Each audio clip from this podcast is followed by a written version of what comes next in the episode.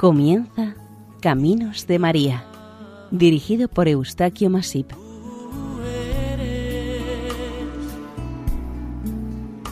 entre todas las mujeres. Nuestra cordial bienvenida a Caminos de María, un programa realizado por el equipo de Radio María Nuestra Señora del Lledó de Castellón.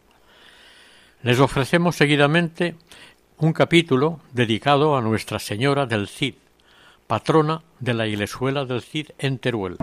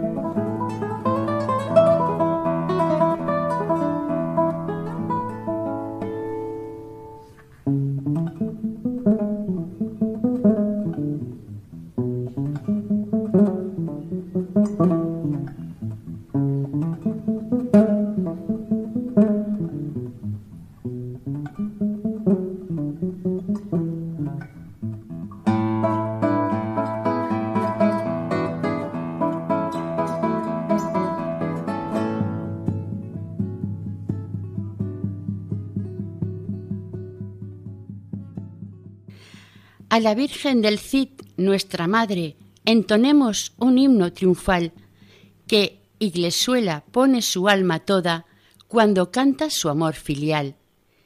Si en tu ermita este pueblo os venera con ferviente y sin par devoción, cada pecho un altar os ofrenda y por trono os da su corazón. Fragmento del himno a Nuestra Señora del Cid. Cristianos, los que pasáis a ver la Virgen del Cid, ved cómo estamos aquí. Esta enigmática frase lapidaria se halla grabada en una columna de piedra a la salida del pueblo de la Iglesuela. Está escrita junto a una escena en la que unas mujeres parecen estar ardiendo. Ha sido y es muy difícil descifrar cuál es el verdadero significado de esta frase, y lo mismo puede decirse de la escena de la columna en la que se ve a unas mujeres ardiendo. Se cree que se refiere a las almas que penan en el purgatorio. A algo más de unos 1.200 metros de altitud sobre el nivel del mar, en la comarca del Maestrazgo turolense, existe un pequeño pueblo de unos 400 habitantes cuya patrona tiene un reconocido, admirado, polémico y emblemático nombre. Es esta una devoción mariana que probablemente sea única, y esta exclusividad de tenerla en la iglesuela hace que sus habitantes se sientan muy orgullosos de esta advocación de la Virgen María, y por ello y por su sincero afecto recibe el cariñoso, devoto y respetuoso culto de sus habitantes con mayor ánimo, fuerza y cariño desde el siglo XVIII. Esta advocación mariana lleva por título la Virgen del Cid. La toponimia de esta localidad es a la vez confusa y curiosa. El dato oficial más antiguo encontrado de su existencia como pueblo se halla en una cita del rey Jaime I de Aragón. Al citarla en un relato en el que cuenta algún hecho acontecido en el siglo XII relacionado con el vecino reino de Valencia. Esta localidad en 1367 era conocida como Clesi-Huela, pero a partir de la mitad del siglo XV ya se encuentran citas en las que se menciona como Esglesuilla, Aglisuela, Lagullosuela, Eclesuela y algún que otro nombre similar más, pero alguien decide llamarla oficiosamente Iglesuela, que no es más que un diminutivo de eclesia, es decir, iglesia pequeña. En cuanto al apelativo del Cid, se ha de tener en cuenta que este personaje histórico y de leyenda nació a mediados del siglo XI y aparece por estas tierras a final de este siglo, alrededor del año 1080. A partir de estas fechas se le verá combatiendo y pactando a la vez con los reyes de las taifas moras y con los reyes aragonenses y los nobles catalanes, con el fin de conquistarlas para el mejor postor. Este apelativo del Cid no está muy claro cuando se incorpora al pueblo de la Iglesuela. En verdad, no se conocen datos históricos por los que el Cid estuviese en esta localidad alguna vez, aunque sí se citan en los libros de historia algunas localidades del entorno que fueron conquistadas o visitadas por él. Es más, incluso algunas de las plazas solamente aparece en los poemas épicos relacionados con este conocido personaje tan legendario de Fortanete, Morella, Olocau, Moltalbán o Culla. Sí consta que fueron visitadas o conquistadas por el Cid. En el caso de la Iglesuela, lo más probable es que si a la vecina localidad castellonense de Vilafranca se le añadió del Cid, sin existir aún esta localidad cuando el Cid estuvo por estas tierras, con más motivo a Iglesuelas se le podría añadir este apelativo, porque, aunque no conste que estuviera en ella, sí estuvo en alguna localidad muy cercana. Un documento de 1212 nos habla de iglesia y cueva del Cid, o mejor dicho, de la que se llama o llaman del Cid. Entre el siglo XIII y el siglo XVII a esta población únicamente se llama la Iglesuela, sin segundas partes. Sin embargo, sí se conserva el nombre de Ermita de la Virgen del Cid, como demuestra un documento datado en 1546. Para los habitantes de la Iglesuela del Cid, este es su nombre completo oficial y tradicional, al menos desde el siglo XVIII. Los pueblos vecinos que limitan su término al este de la Iglesuela, pertenecientes al antiguo reino de Valencia, la denominan la Esglesola o la Anglesola en su habla tradicional valenciana. La historia de este municipio de la Iglesuela por los datos, restos arqueológicos y la forma de evolucionar su nombre a través de la historia, se extiende a lo largo de los tiempos. Se conoce que ya tenía algún tipo de poblamiento con anterioridad a los íberos por los restos hallados en su término. Se han hallado una gran variedad de restos de cerámica, utensilios de huesos de animales, hachas y puntas de flecha, hechas de piedra de basalto. El siglo pasado se encontró un cráneo prehistórico e incluso se encontró una flauta de hueso en un abrigo de la zona de Aragüet. Todos estos objetos son una pequeña muestra de las diferentes épocas, culturas y formas de vida humana que se desarrolló en estas tierras desde el Paleolítico hasta su romanización en el siglo I. En los últimos asentamientos íberos, estos pobladores dejaron, además de restos de utensilios caseros y de trabajo, tablas escritas y dos estelas funerarias propias. Una se halla dentro de la ermita y la otra en el exterior. Cerca de esta ermita, en el puntal del morrón del Cid, es muy relevante un menir de unos cuatro metros de alzada.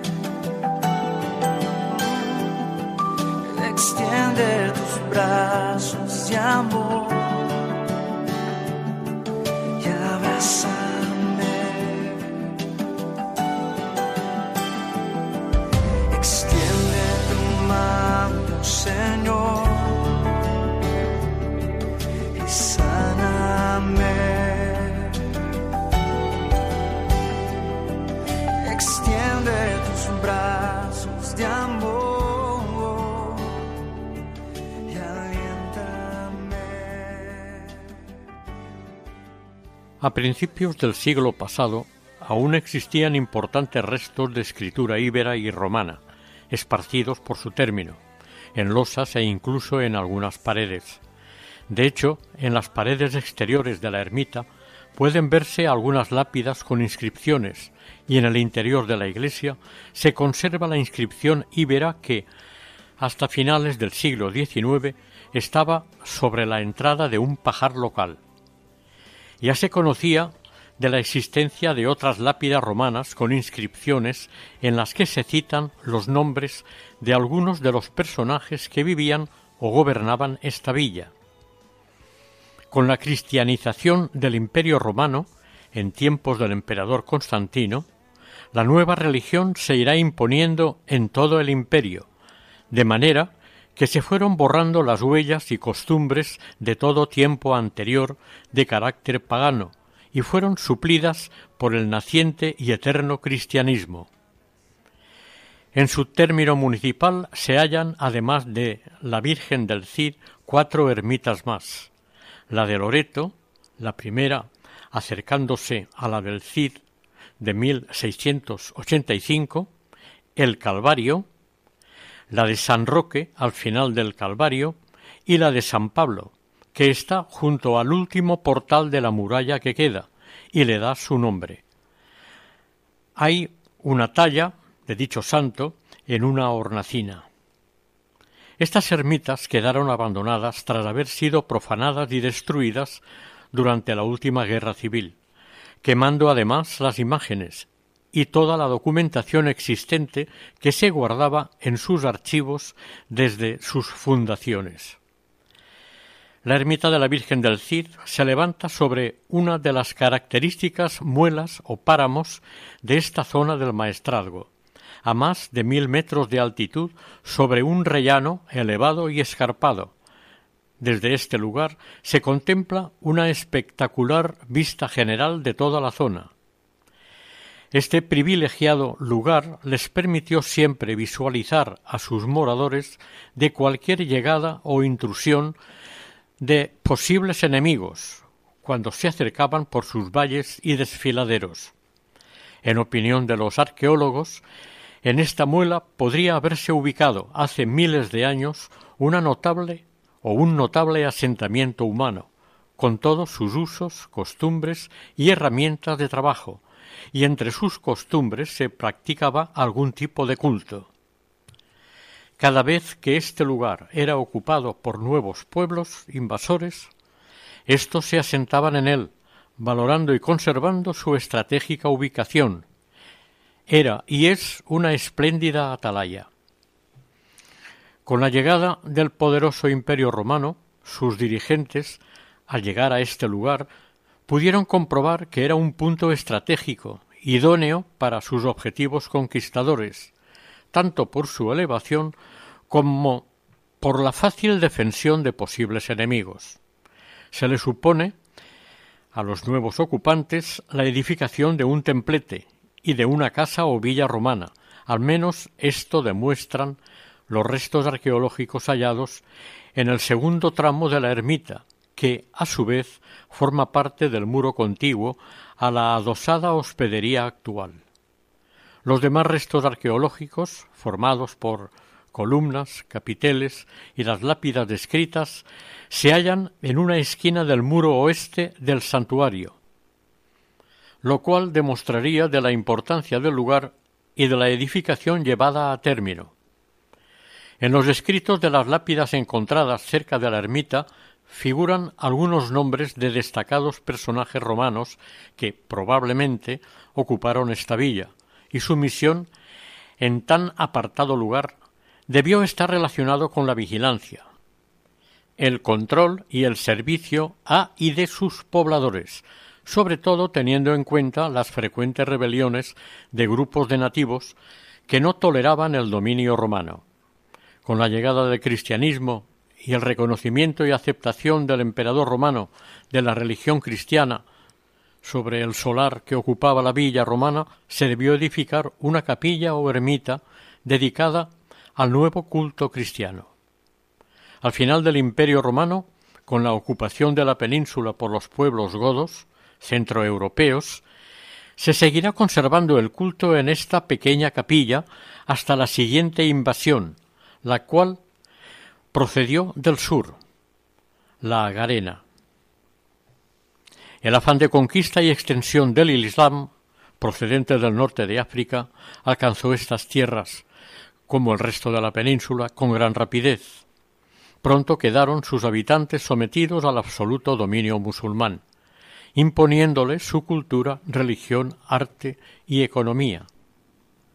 Habrá que esperar a los duros y belicosos siglos de reconquista y recuperación por los habitantes cristianos procedentes del norte peninsular, para devolver el cristianismo a las gentes de estas tierras. De la iglesuela de aquellos tiempos de ocupación sarracena se cuenta una de esas tradiciones que perduran en la mente de las gentes y que se da frecuentemente por sabida e histórica. Cerca de la esplanada donde se halla la ermita puede verse una columna de piedra con una imagen de la Virgen, y en su base puede leerse lo que es una leyenda, la cual también persiste en otros lugares de España.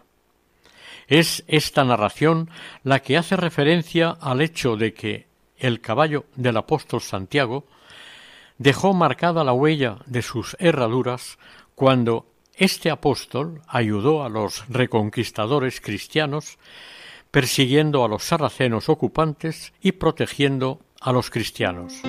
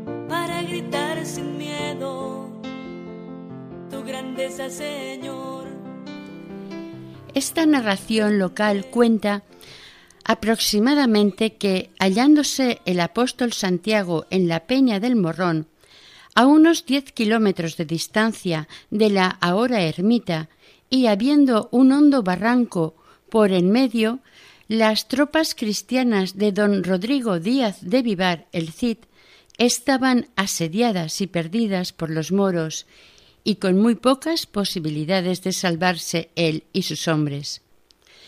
Fue entonces cuando, según dice esta tradición, San Jaime, que es el nombre como es conocido en estas tierras del este peninsular, el apóstol de nuestro Señor Jesucristo, Santiago el Mayor, apareció en medio de la batalla enarbolando la cruz de San Jorge.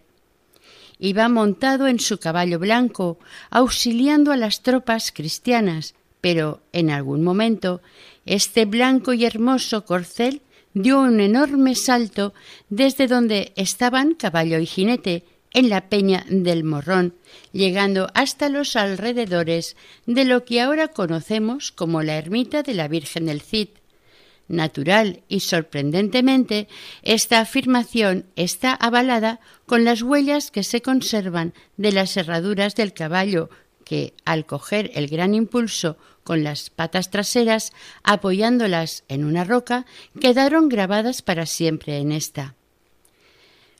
Esta es la leyenda de un hecho y un lugar entre montañas conocido como el Salto del Caballo, un extraordinario y milagroso salto dado por el caballo del Señor, Santiago.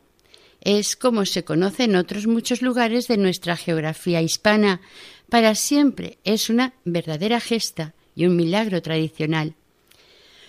Junto al lugar que están marcadas las huellas desde donde dio el salto el caballo de Santiago, se dice que el Cid mandó colocar un peirón conmemorativo de esta victoria. Los musulmanes, al ver tan grande manifestación del poder y la intervención del cielo a favor de su enemigo, se aturdieron, se asustaron y huyeron despavoridos. Mientras tanto, los cristianos, con el ánimo crecido por el importante y garante apoyo con el que contaban, ganaron felizmente la batalla. Curiosamente, muy cerca de la ermita está la fuente del Cid, un punto muy especial para los peregrinos que acuden a esta ermita a visitar a la Virgen. En ella descansan y aprovechan para reponerse del viaje. El hallazgo de la imagen de la Virgen en la Edad Media fue lo que se dice casual. Según la leyenda de este acontecimiento, en un lugar conocido como el Castillo del Cid, un labriego que estaba trabajando y arando la tierra con una yunta de bueyes se encontró de pronto con que los animales se pararon y los dos bueyes se arrodillaron, no queriendo o pudiendo seguir adelante, permaneciendo echados y sin levantarse del suelo. El labrador, sorprendido y molesto, a la vez, se acercó al lugar del surco y al agacharse vio enterrada una imagen de la Virgen María con el niño Jesús en sus brazos estaba la imagen junto a la misma reja del arado, y el niño presentaba en su cara una pequeña fisura causada por la punta de la reja, cosa que puede comprobarse hoy en día al mirarle la carita al niño Jesús. Emocionado y preocupado el labriego acudió rápidamente al pueblo a comunicar a las autoridades su maravilloso e inesperado hallazgo. Reunidas las principales autoridades del lugar y acompañados por el labriego y el resto del pueblo, asistieron en procesión hasta el sitio donde había sido encontrada la imagen de Nuestra Señora y su Hijo el Niño Jesús. En este mismo lugar del extraordinario hallazgo se edificó muy pronto una pequeña ermita o quizás capilla, aprovechando parte de las paredes o muros de una esquina del antiguo templete romano, como se dijo anteriormente. Los historiadores opinan que en esta zona muchos años antes ya se destruyeron imágenes e incluso que en algunos lugares las escondieron para protegerlas de los invasores agarenos que iban arrasando por la península. Por una parte, estos iban transformando las iglesias en mezquitas, aunque solían respetar algunos oratorios o ermitas que estuvieran dedicados a la Virgen María. Todo lo demás era destruido, quemado y derribado. Aquella primera pequeña y rústica ermita mariana, tal vez visigoda, fue sustituida por otra gótica en el siglo XIV.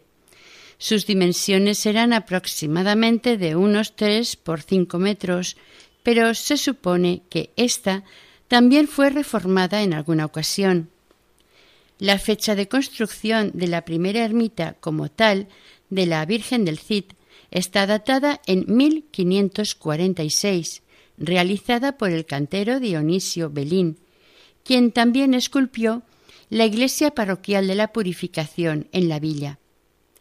Pero a principios del siglo XVIII la ermita fue derruida casi totalmente para edificar un granero junto a ella. A partir de 1706 se inició y realizó una profunda recuperación y remodelación exterior e interior de esta ermita, que en su mayor parte es la que ha llegado hasta nuestros días. En su exterior fue construida con mampostería encalada y cantería, con piedra de sillería, dándole un aspecto sobrio y sencillo, destacando la portada de sillería en el muro de la epístola. Este templo fue cubierto con vertientes de tejas y un sencillo alero. Al ser ampliada hacia el norte, transformaron el ábside gótico en una cabecera recta con girola central delante del altar. Se adecuaron dos corredores enrejados para dar acceso a la capilla situada detrás de la cabecera. Esta capilla está dedicada al Santo Cristo Milagroso. Fue construida en 1728. Todas estas obras se realizaron siguiendo la moda y estilo del momento, el rococó del barroco.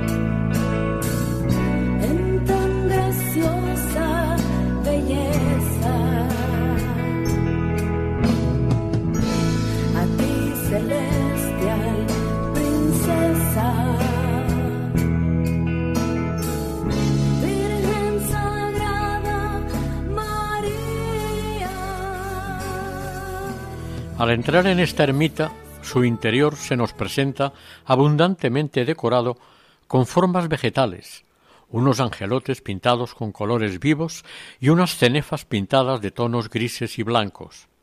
La imagen exterior de la ermita no aparenta en nada lo que realmente contiene en su interior. Es la iglesia de la ermita, sin dudarlo, el elemento más importante de todo este conjunto arquitectónico. Es un templo de planta rectangular, con cabecera recta y una única nave de tres tramos, cubierta con bóvedas de crucería separadas por arcos rebajados profusamente pintadas. En su cabecera, en torno a la girola central, se halla la capilla mayor o altar mayor.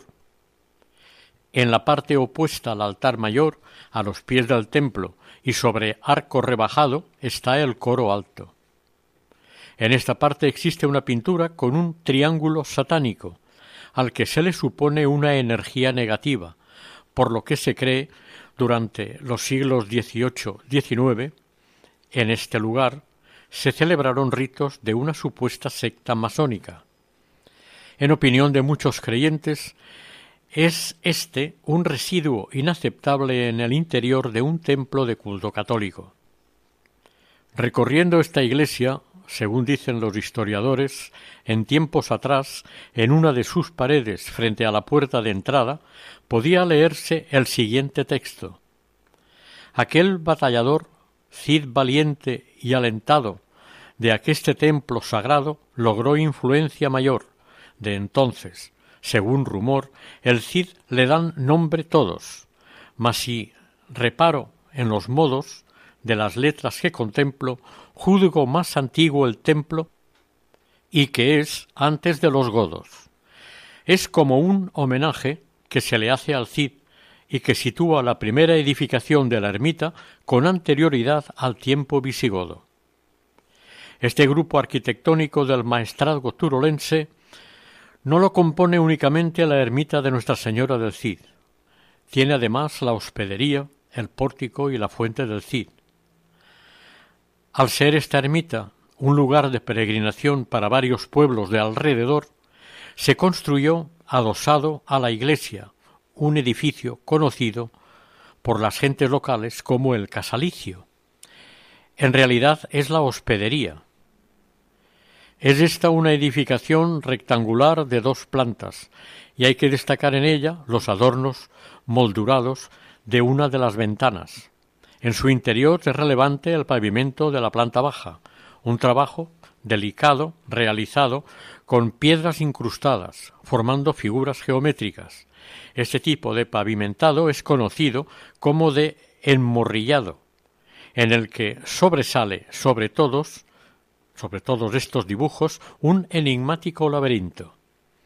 La hospedería dispone de horno, casa de ermitaño y otras dependencias más. Estas construcciones se edificaron en torno a un gran patio central con un pórtico cubierto en los flancos este y sur. En el centro del patio, un viejo y alto álamo, u olmo, es testigo de las romerías y reuniones que se celebran a su sombra. Las campanas de la espadaña que dan a este patio observan en silencio lo que acontece a su alrededor cuando los curiosos y visitantes se acercan a la ermita pero estallan de sonoro júbilo los días de fiesta en honor a la Santísima Patrona Nuestra Señora del Cid, en especial el segundo domingo de septiembre, día litúrgico y oficial de esta festividad de la Virgen en Iglesuela. La imagen de la Virgen del Cid es una talla de madera de enebro cuya realización está datada a finales del siglo XIII o principios del XIV Mide unos tres palmos de alta y el niño uno. Al parecer, inicialmente estaba dedicada a la advocación de la Virgen del Alba, una antigua devoción que invitaba y estimulaba a sus devotos antes del amanecer a la oración y preparar el día, pero pasó a denominarse del Cid cuando la Iglesuela entró a formar parte, en su momento, del señorío de este personaje histórico.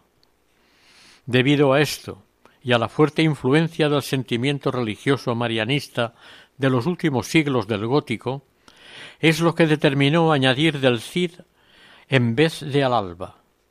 Es sabido que el Cid, a nivel personal, ya tenía su devoción. Él era un gran devoto de la Virgen de las Virtudes. En la talla, compuesta por la Virgen del Cid y del Niño Jesús, se observa y resalta el que esté coronada la Virgen desde un principio, es decir, desde cuando se esculpió. Quizás el autor la consideró o se le sugirió que la tallara ya como reina. Es una imagen sedente en su trono real. En su alda está sentado el niño Jesús sobre la rodilla izquierda, el cual en su mano derecha sostiene una bola o manzana, y su mano izquierda parece estar enseñándola u ofreciéndola generosamente a quien esté observándola.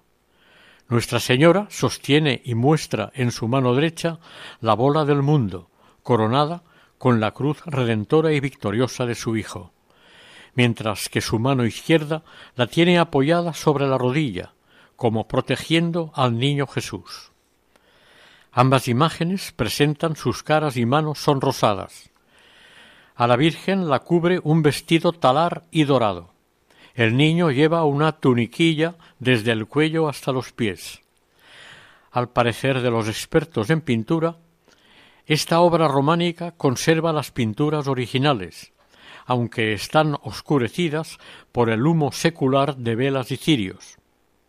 Es una imagen tosca, poco refinada y bastante oscura, pero no negra. En el camarín puede verse una pintura que muestra al visitante el conocido y tradicional hallazgo de esta imagen mariana entre la reja de un arado. Además de la Virgen del Cid, en esta ermita existen dos imágenes más de la Virgen María, ambas del siglo XVI, una de la Virgen sin advocación determinada y la otra, muy deteriorada, es de la Virgen de la Leche.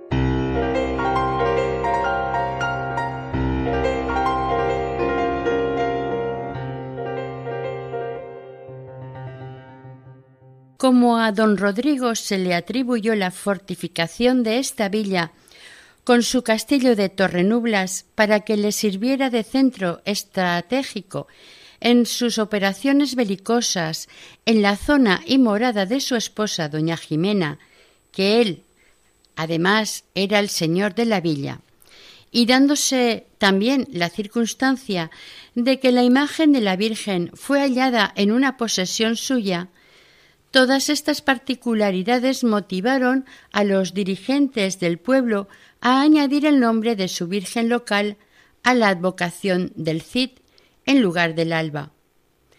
Confusamente se narra en algunos textos sobre esta advocación que este personaje histórico visitó en muchas ocasiones la imagen mariana de la ermita y lo que queda del castillo de Torrenublas.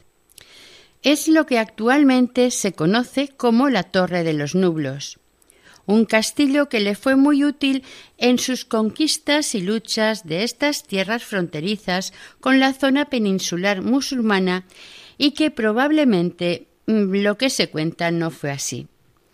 Debe recordarse que dentro de este municipio también se conservan varios puntos apellidados del Cid, Fuente del Cid, Muela del Cid, Salto del Cid y Peña del Cid. A la grave crisis del siglo XV le sucede una constante recuperación socioeconómica durante la primera mitad del siglo XVI, y a este momento corresponde el inicio de las obras de construcción de la ermita sobre el solar de la que actualmente conocemos, pero también de la iglesia parroquial. El fervor despertado en los fieles y el apoyo del clero estimularon a la creación, después de 160 años, a formar nuevas cofradías y la primera será la de la Virgen del Rosario, luego el del Santísimo Sacramento o Minerva, ya a finales de siglo. En el siglo XVII, la romería a la ermita de la Virgen del Cid tomó un gran auge, siendo un lugar de obligada cita entre los devotos del entorno. A su alrededor se reunían las gentes de los pueblos de la zona para venerar y honrar esta imagen de la Virgen. En agosto de 1648, desgraciadamente, se inició la gravísima epidemia de peste bubónica que duró tres meses, en la que fallecieron afectados por esta enfermedad dos terceras partes de los enfermos. Como en otras localidades del país, quedó aislada la iglesuela y hubo escasez de víveres durante varios meses. El Papa Alejandro VII en 1658 concedió el jubileo e indulgencias a quienes acudiesen en romería a esta ermita. Anecdóticamente añadiremos que la ermita de la Virgen de Loreto se edificó en 1685 una pequeña iglesia de planta rectangular de una sola nave en las afueras del pueblo. Cuatro años más tarde, en 1689, se fundó la Cofradía de la Virgen del Cid. En 1690 se iniciaron importantes reformas en la ermita, solucionándose el problema que daba la poca altura de su techo. Para ello elevaron las paredes, se reformó el arco de la bóveda, se quitó el alero de madera y se puso uno de losas y ladrillos. Al año siguiente se derribó y reformó la capilla principal y se alargó el presbiterio. Se pavimentó el templo y se reconstruyeron paredes, arcos, cúpula y se levantó la espadaña con una sonora campana. En 1694 se reforzó la espadaña y se le instalaron dos campanas. Actualmente solo se ve una. Al inicio del siglo XVIII, la ermita estaba totalmente ampliada y reformada.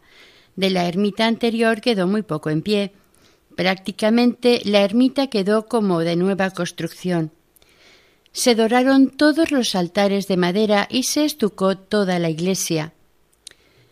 La cofradía de la Virgen del Cid fue elevada a la categoría de Archicofradía del Santísimo y Dulcísimo Nombre de María, A este siglo también pertenece la edificación de la ermita de planta trapezoidal del Calvario y a mitad del siglo la construcción de la ermita barroca de San Roque, limitando con el Calvario.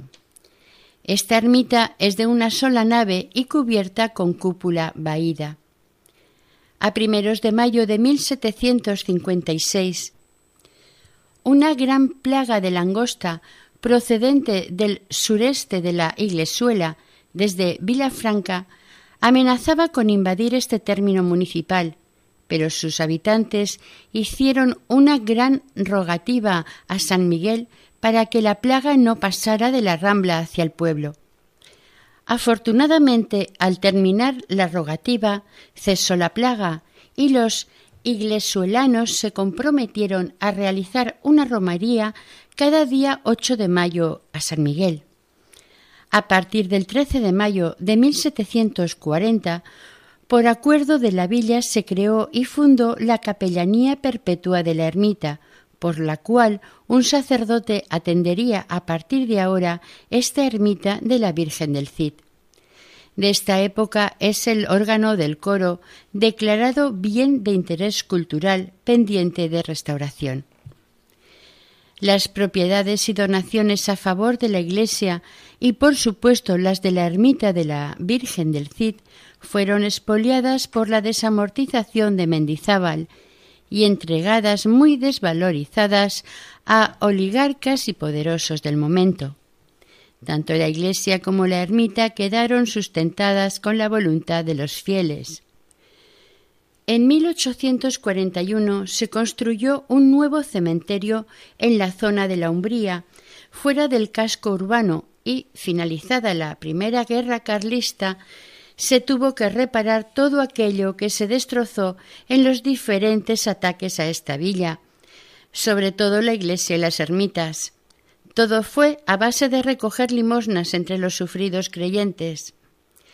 Cuando en 1855 se declaró la grave epidemia de cólera, se clausuró el cementerio viejo que estaba junto a la iglesia y se empezó a usar el de la Umbría, fuera de la villa.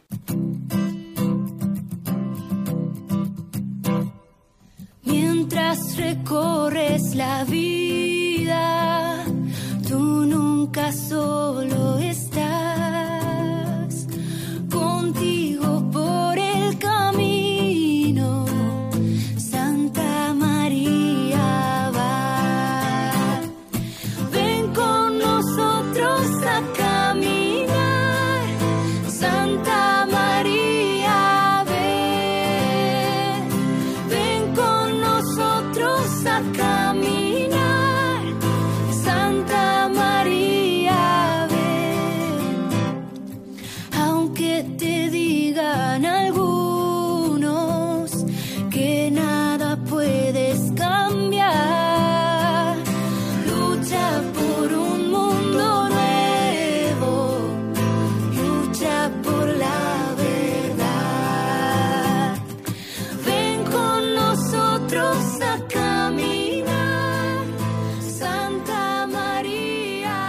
1865, el Boletín Oficial de Ventas de Bienes Nacionales de la provincia de Teruel anunció la venta en pública subasta los bienes del santuario de Nuestra Señora del Cid.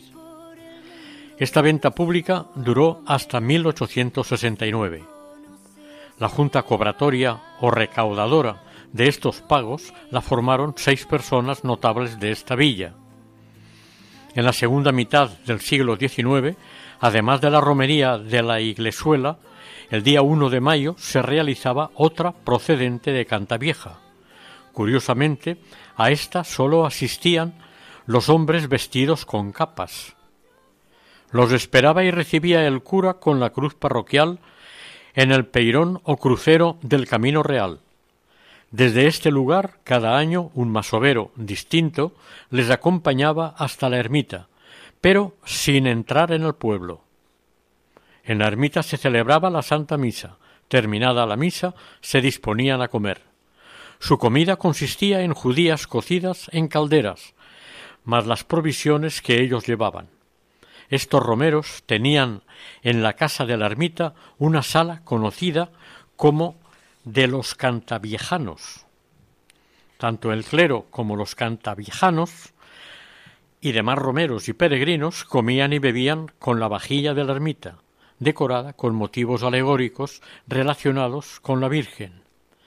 Hay que hacer constar y recordar que a este ermitorio llegaban también procesiones procedentes de Portell, Cabrillas, Castellfort y Puebla de San Miguel, lo que indica que la devoción a la Virgen del Cid traspasaba los límites del maestrazgo aragonés y castellonense. En el siglo XX llegarán las comunicaciones por carretera a la Ilesuela. La primera carretera llegó desde Villafranca en 1905. Su trazado siguió el Camino Real.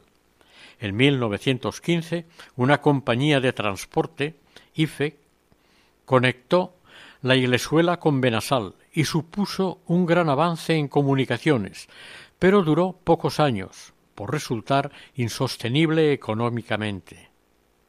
Este medio de comunicación, a pesar de los problemas paralelos, alentó al capitán iglesuelano Solsona a construir una carretera que uniera la villa con la ermita de la Virgen, y en 1928, con la ayuda del vecindario y a Jornal de Villa, se ocupó de la construcción de esta carretera para facilitar las visitas a la Santísima Patrona de la Ilesuela, pasando por el Calvario y con un puente nuevo en el barranco del Cid.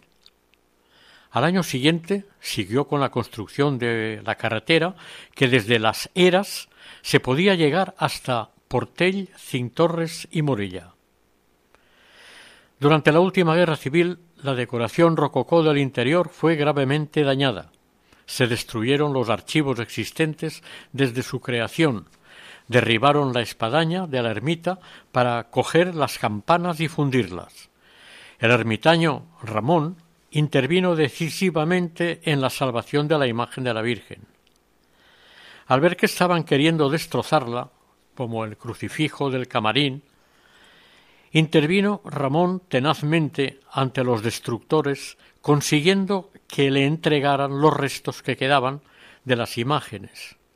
Una vez solo con las maltrechas imágenes, las escondió en un lugar que nunca reveló para ponerlas a salvo de la definitiva desaparición de éstas. Veintidós meses las tuvo escondidas, hasta el fin de la contienda. La posguerra fue dura, revanchista, como en toda España. La ermita de la Virgen del Cid los que quedaron en el pueblo, con buena voluntad, la fueron recuperando para el culto pausadamente, pero los habitantes jóvenes de esta población, a partir de los años cincuenta, fueron emigrando a lugares lejanos, aunque se asentaron preferentemente en poblaciones de la costa mediterránea y Cataluña. Este éxodo se incrementó en los sesenta con más gente joven en busca de mejores objetivos. Los grandes efectos de la emigración han llegado a establecer una diferencia de más de mil habitantes entre los que tuvo y los que tiene hoy en día la Iglesuela. Un cura rural procedente de Mosqueruela, Mosén Joaquín Gil, realizó una encomiable labor de recuperación de la ermita del Cid y de su entorno. Con la ayuda de voluntarios del pueblo, saneó todas las dependencias de la ermita y se pintaron todas las fachadas de blanco. Con Mosén Camilo Pitar, siguiente cura, se hizo una copia de la imagen de la Virgen para la ermita y la original se llevó y guardó en la sacristía de la parroquia, dentro de una caja de seguridad valorada en unos cinco millones de pesetas, sufragada por los feligreses. Este mismo cura también donó su huerto y balsa junto a la fuente del Cid para la ermita.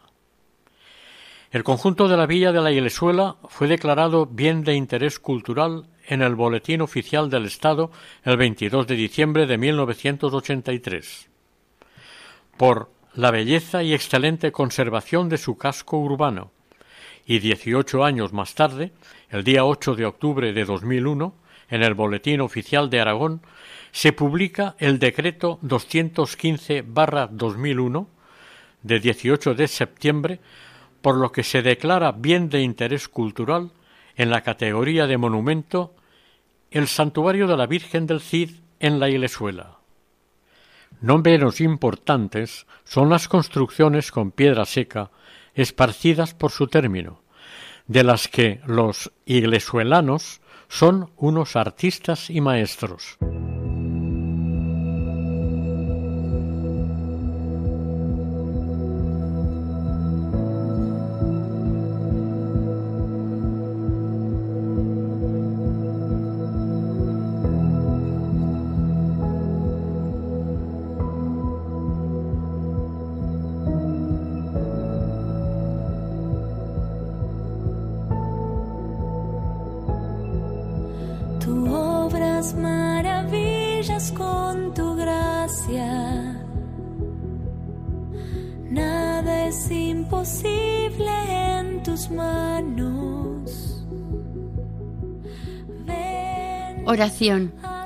De los gozos de Nuestra Señora del Cid. Virgen Señora de Iglesuela, no hay en la tierra dolor que no reciba consuelo, si a esta Reina de los cielos se pide amparo y favor. Todos así lo sentid, que, aunque estéis atribulados, os volverá consolados la Madre de Dios del Cid. Así sea.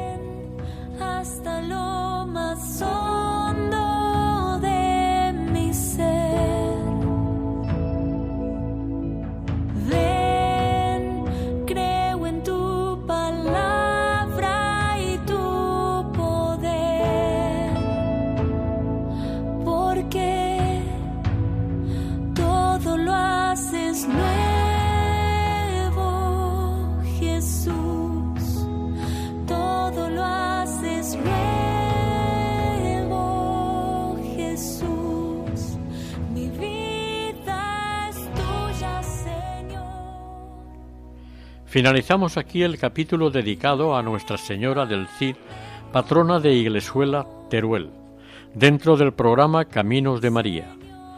Si desean colaborar con nosotros pueden hacerlo a través del siguiente correo electrónico caminosdemaria@radiomaria.es.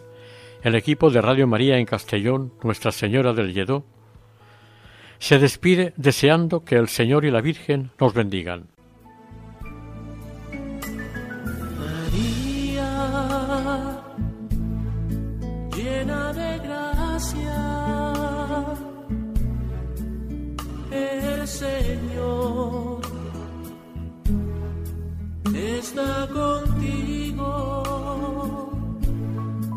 Han escuchado en Radio María Caminos de María, dirigido por Eustaquio Masip.